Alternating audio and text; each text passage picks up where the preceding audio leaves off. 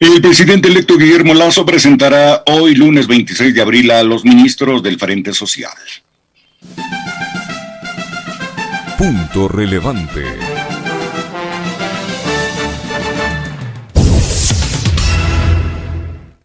A las 11 de la mañana de hoy, lunes 26 de abril, está previsto que el presidente electo de Ecuador, Guillermo Lazo, presente a los ministros del Frente Social. El anuncio será en Quito en forma virtual, según le informó la noche de este domingo 25 la oficina de prensa del nuevo mandatario en un comunicado. Se informó también que los futuros ministros tomarán inmediatamente la responsabilidad de continuar el proceso de transición con base en la metodología del Programa de Naciones Unidas para el Desarrollo. Los nuevos funcionarios darán declaraciones una vez que hayan recibido la información por parte del gobierno saliente de Moreno, indicó el comunicado de prensa. Juan Carlos Holguín, coordinador de la transición de Guillermo Lazo, reiteró que habrá dos prioridades en el inicio del mandato, el plan de vacunación contra el COVID-19 y el tema financiero económico del país. Nos preocupa la situación financiera y la estructura del Estado en sí mismo, dijo Juan Carlos Holguín.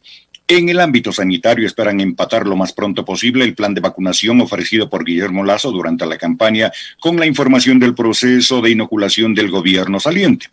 La vacunación no puede esperar, aseguró Holguín. Los datos los llevan los vicepresidentes en funciones y electo.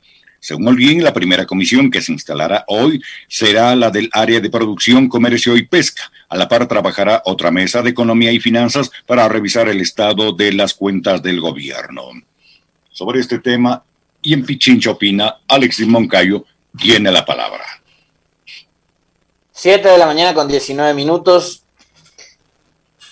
A ver, de entrada me parece súper importante eh, y creo que es por lo menos un buen mensaje que el presidente electo Guillermo Lazo le diga al país y le informe al país sobre quiénes van a formar parte de el frente social de su gobierno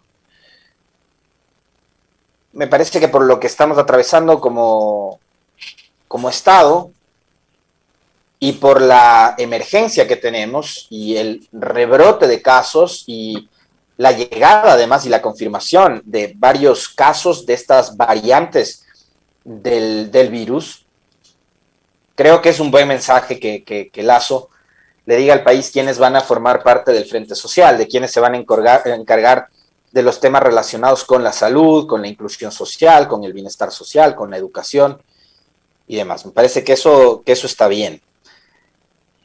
Porque este es una papa caliente. Este es uno de los temas probablemente más, más complejos, sin olvidarnos además de lo que ha dicho Juan Carlos Olguín, que es uno de los integrantes del equipo de transición, en este caso el presidente electo, que tiene que conversar con el equipo que ha designado el presidente Moreno para llevar adelante este proceso ¿no? de, entrega y de transición del, gobierno. Eh, lo que ha dicho es, son dos temas ahora mismo que, son una prioridad. El uno es el plan de vacunación, que ojalá con el nuevo gobierno sí exista, porque está claro que ahora no existe un plan de vacunación, eso está, digamos, más que claro. Eh, y lo otro es la situación económica y la situación financiera del país. Entonces ahí habrá que nuevamente volvernos a plantear la misma duda y la misma pregunta que la semana pasada algunos de nuestros invitados, sobre todo que hicieron análisis económico, como Diego Martínez, por ejemplo, o la economista eh, Vilma Salgado, se, hacían junto a nosotros. Y es, ¿de dónde va a salir la plata? ¿De dónde van a salir los recursos que se van a utilizar para eh, la adquisición de esas nueve millones de dosis que se van a, entregar o aplicar a los ecuatorianos durante los primeros 100 días del gobierno. Y ahí creo que este Frente Social, estos primeros funcionarios que entrarán a integrarse al gobierno de Guillermo Lazo, tienen un reto gigantesco, ¿no? Que es primero asumir este desastre que nos deja Lenín Moreno, asumir este descalabro eh, institucional, estatal que deja Lenín Moreno después de haber desarticulado absolutamente todas las las instituciones, incluida, eh, digamos, incluido el sector público de la salud, porque para nadie es un secreto que este gobierno, cuando más se necesitaban médicos, cuando más se necesitaba de personal en los hospitales públicos, en el sistema público de salud, empezaron a despedir gente. Entonces les toca asumir un, estado debilitado, un estado además con una bajísima credibilidad, ¿no? Un gobierno que se va con, con unas cifras paupérrimas en cuanto a tiene que ver con la credibilidad. Imagínense, entonces, un gobierno que tiene esos niveles de, popularidad y de credibilidad, es el que está llevando hasta este momento un proceso de vacunación, sobre el cual además se debía haber generado un proceso de comunicación, de información mucho más eh, permanente, intenso, para lograr generar confianza. Porque fíjense ustedes, escenas como la de ayer, ¿qué confianza les puede dar a ustedes a la hora de llevar a sus padres, a sus abuelos, a sus madres, a sus abuelas a vacunar? Por eso yo les, les planteaba de entrada esa pregunta. ¿A cuántas personas más les habrán este, hecho una simulación de la vacunación. ¿A cuántas personas más? Por eso es que para mí este es un acto criminal que vimos el fin de semana. Entonces, con ese estado desinstitucionalizado, con ese estado debilitado, em, llega este nuevo gobierno, el gobierno de Guillermo Lazo. Y ahí habrá que ver qué tipo de cuadros y de perfiles son los que se van a integrar para manejar este proceso de, vacunación y ver las respuestas y la salida que le planteen al país para em, destrabar todo este, todo este sistema bastante opaco, falto de transparencia que, ha sido el que ha liderado el presidente Moreno y sus ministros de Estado, ¿no? Un proceso que a todas luces ha sido vergonzoso y sobre el cual además se han generado mensajes que han distorsionado lo que significa la vacunación. Y aquí nosotros nos hemos esmerado en plantearles a ustedes discusiones bastante serias con profesionales que están vinculados al ámbito de la salud y que entienden muy bien cuál es la dinámica, cuál es la lógica en el cuidado sobre todo de este virus.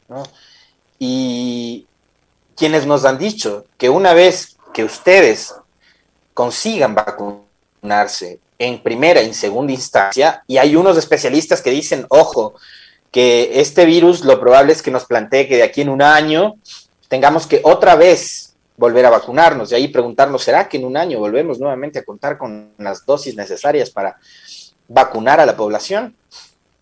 Entonces los especialistas que nos han dicho que aunque usted se vacune las dos veces, usted va a tener que seguir utilizando la mascarilla, usted va a tener que seguir guardando y manteniendo distancia física con el resto de, su entorno, en lugar de trabajo, eh, cuando se vaya a hacer compras, cuando esté incluso en la casa. ¿Qué más nos han dicho? Que el lavado de manos permanente con agua y con jabón tiene que ser una constante, que son eh, eh, hábitos que ya no podemos dejarlos atrás, aunque usted esté vacunado.